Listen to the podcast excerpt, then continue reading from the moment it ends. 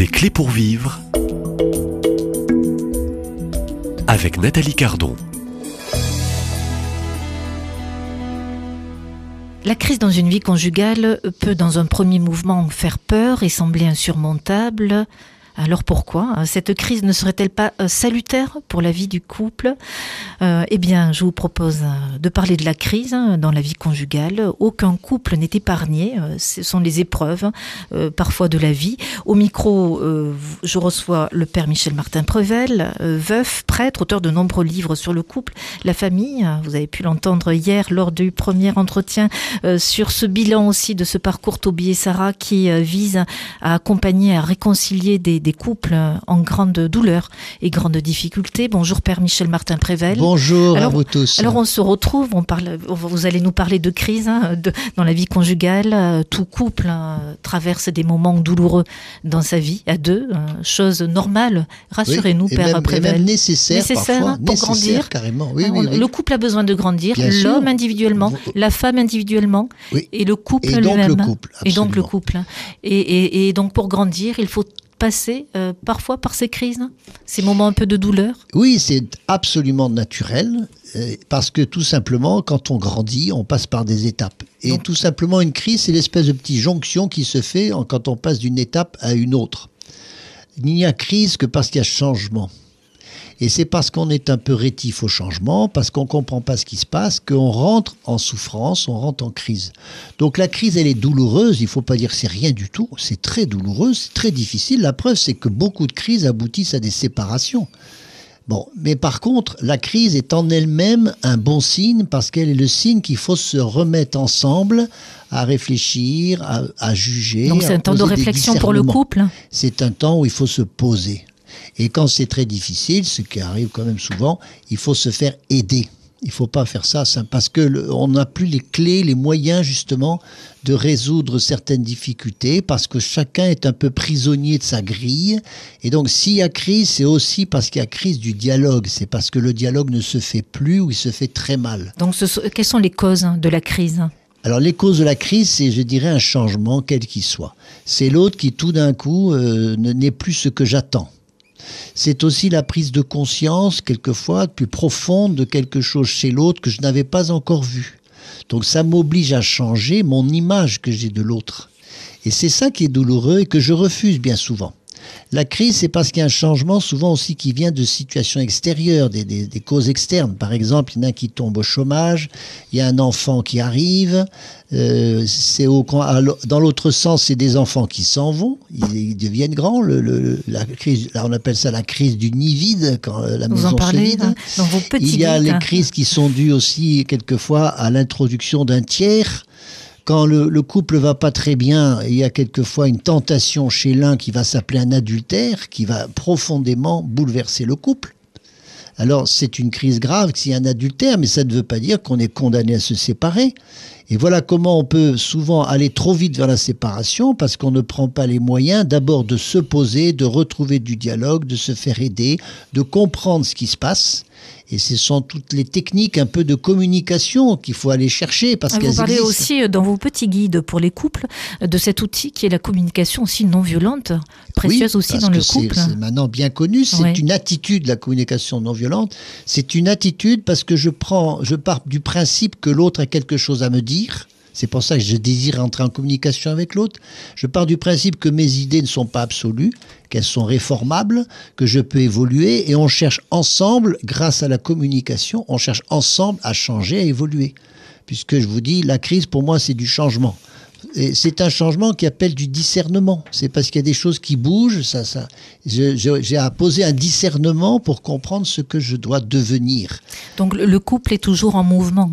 Et donc c'est du mouvement puisque c'est de la vie. La vie c'est du mouvement. Et donc un couple qui ne bouge plus, c'est très sûr qu'il va aller pile dans une crise très grave. Il faut qu'il suive les événements, il faut qu'il suive ce que devient chacun. Parce que, vous voyez bien, une femme, un homme, quand il a 25 ans, 40 et puis 60, il a beau lui-même, il a beaucoup changé. Et donc les deux changent et forcément le couple change. Mais si les deux changent et que le couple ne change pas, il y a une, torsion, il y a une distorsion, ça, ça fait souffrir, c'est ça qui fait la crise. Voilà, c'est presque physique, vous voyez. Ces crises, vous les quelque part, elles peuvent être traitées, euh, et vous l'avez évoqué, euh, en étant aidé, et pourquoi pas en participant à euh, ces cinq jours aussi euh, d'un parcours Toby et Sarah, où là, il y a un accompagnement personnalisé et, Voilà, et collectif aussi du, à la fois. euh, Tout à fait. C'est la raison d'être de ce parcours, c'est que des couples ne peuvent parce pas que vivre ces couples arrivent en, grave crise. hein. Alors en grave ou en petite crise, ça dépend. Vous savez, il y a quelle, ces est pour vous, quelle est pour vous euh, la plus grande des crises hein, dans le couple aujourd'hui, hein, dans euh, tous ces profils euh, jeunes, moins jeunes, de couples qui se sont présentés à un parcours Toby et Sarah Alors, les, plus graves, c'est quand les deux souffrent tellement qu'ils n'ont même plus la capacité de, se dire ça peut changer. Ils, perdent complètement l'espoir. Quand l'espérance est tombée à zéro, là, c'est assez grave. Mais je dirais qu'avant, il y a tout simplement la perte de la confiance, parce que la confiance, c'est capital. Je fais confiance à l'autre ou pas. Quand j'ai plus du tout de confiance à l'autre, alors je rentre dans la méfiance. Là, c'est la guerre de 14. Je commence à faire une tranchée. Je me mets dans ma tranchée et puis voilà. Et puis on va tirer le canon, quoi. Alors ça, c'est des situations courantes. Ce sont ces couples qui se disputent énormément et qui sont incapables de passer un petit moment tranquille, ne serait-ce qu'une fois par, par jour. Et c'est là où, peut entrer aussi comme outil euh, précieux euh, cet outil aussi du, du dialogue, hein, de, de la communication dans le couple. Voilà. Alors j'en profite aussi pour euh, ceux et celles qui euh, euh, nous écoutent et vous écoutent en particulier cette semaine. Vous avez écrit aux éditions des Béatitudes, c'est des petits guides pour pour le- les couples en fait. hein. Donc un petit guide pour le- la paix dans le couple avec Chérie, on est en crise. Donc un titre avec beaucoup Ça, d'humour. c'est hein, le dernier hein. qui est sorti. Ça c'est le dernier. Voilà. Chérie, on est en crise. Voilà. Donc je, je le conseille, tout petit guide, petit, pas cher, on peut l'offrir aussi. Et puis ce deuxième petit guide qui com- qui peut compléter aussi pour aider à traverser une voire des crises, ce petit guide qui s'intitule Chérie, j'ai quelque chose à te dire. Et, et donc ce quelque chose à te dire euh, invite aussi à, à l'écoute et puis au dialogue. voilà. Ça c'est aussi l'un des secrets, j'imagine. C'est ça. Père Prével. Alors, il ne faudrait pas retenir que le dialogue, ça ne sert que quand il y a des crises. C'est-à-dire qu'on fait à certains moments un Tout à bon, fait. mo- un bon moment de dialogue et après c'est fini. Parce que le dialogue, ça devrait être constant, justement. Et donc, il y a beaucoup de crises qui pourraient déjà être résolues si on est dans le dialogue, ce dialogue constant. Je- moi, je dis souvent, et c'est- absolument vérifié, que 80%, 80% des couples se séparent parce qu'il n'y a plus de dialogue, mais 80% des crises conjugales se résolvent par le dialogue. Ça veut dire que c'est fondamental. C'est parce que le dialogue se fait mal, il se fait plus, que le couple est forcément en crise. Alors, il faut reprendre ses bonnes habitudes. Alors, euh, quelles sont un petit peu vos recettes euh, et vos petits conseils euh, miracles, enfin, si on peut parler de miracles, Oui. pour euh, peut-être retrouver, presque être éduqué à nouveau dans le quotidien de la vie du couple à, au dialogue? Alors moi je trouve qu'il faut se donner des rendez-vous. Alors dans les équipes Notre-Dame on appelle ça le devoir de s'asseoir. Ça veut dire qu'on sait à l'avance que l'on va se voir tel soir. Et ça on s'y prépare euh, in- inconsciemment. Alors c'est donc c'est pas à chaud, c'est pas quand on a une grosse dispute à propos du lave-vaisselle ou je sais pas quoi qu'on se met à dialoguer. Ça ça ça passe pas bien ça. Il faut le faire à froid, à, à l'avance. Moi je dis que le bon tarif c'est une fois par semaine. Voilà, on s'assied, on prend, on parle de choses et d'autres. Il n'y a pas que des choses difficiles à résoudre. Ça peut être aussi l'occasion de s'ajuster. On s'ajuste l'un à l'autre.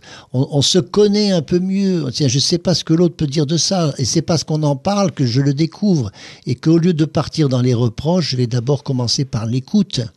Alors, dans la communication, on dit qu'il faut écouter deux fois plus qu'on ne parle. Voilà un truc très concret. C'est ce que les rabbins disent, qu'on a deux oreilles et qu'on n'a qu'une seule bouche pour se rappeler qu'il faut écouter deux fois plus qu'on ne parle. Et quand on écoute, ça veut dire qu'on est tendu vers l'autre pour justement faire son bien. C'est le propre de l'amour d'ailleurs. C'est ça l'amour, c'est vouloir le bien de l'autre. Donc on s'écoute pas assez. Et un couple qui se dispute, c'est bien connu, chacun est dans sa tête, il n'écoute pas l'autre. Et donc, ça, c'est strictement, ça sert strictement à rien. Voilà. alors, alors, quelle est un peu la, la recette euh, miracle pour euh, peut-être réapprendre, presque être rééduqué euh, à l'apprentissage aussi de l'écoute de l'autre, euh, Père Prével? Eh bien, c'est faire ça à froid, voilà, tranquillement, quand on est dans de bien de meilleures con- conditions pour écouter l'autre. J'insiste sur l'écoute parce que c'est capital. C'est quand j'ai bien écouté l'autre jusqu'au bout que je peux prétendre lui répondre. Il faut aller jusque-là. C'est exigeant, mais ça marche à tous les coups, ça. Et ensuite, bien entendu, faire dans la communication non violente, on fait un diagnostic commun. On essaye d'arriver à un diagnostic commun.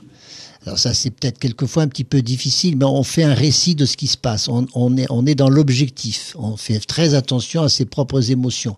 Ces émotions, il faut les dire à l'autre. Il y a beaucoup, surtout les hommes n'arrivent pas à dire ce qu'ils sentent. Il faut ouvrir son cœur, ça s'appelle comme ça. Dire, tu vois, là je suis triste pour telle raison, là j'ai de la joie pour ça, là tiens j'ai envie de me mettre en colère à cause de ça. C'est dire, il faut sortir ses émotions. C'est très à la mode, il faut les sortir. Mais ensuite, il faut poser des diagnostics communs, et c'est là qu'on peut prendre des décisions.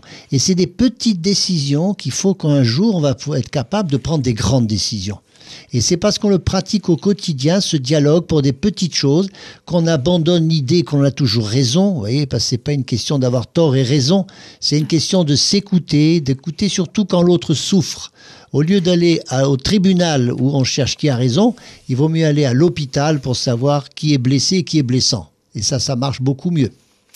Donc, euh, une des clés euh, que l'on peut entendre aujourd'hui, et puis moi j'invite aussi les, ceux et celles qui euh, vous écoutent hein, cette semaine à, se procurer, hein, c'est aux éditions des Béatitudes, ces, ces petits guides, voilà, notamment donc ce petit guide, chérie, j'ai quelque chose à te dire, donc autour du dialogue dans le couple. Et quand on dit dialogue, vous nous l'avez rappelé, Père Prével, et, et, merci, ô combien est importante cette écoute, la bonne oreille, hein, une écoute active, voilà. donc dans la bienveillance aussi de l'autre. On est voilà. totalement à l'écoute et au fond, dans l'amour, hein. parler des couples, c'est parler de l'amour aussi de l'autre. Hein. Bien sûr. Euh, Père Prével, je vous propose un, un même rendez-vous dans cette série des clés pour vivre, des clés pour vivre demain, où euh, nous ouvrirons cette fenêtre avec un autre guide paru aux éditions des Béatitudes, toujours des petits guides très précieux. Je te demande pardon. À demain, voilà. même lieu, même à heure. demain.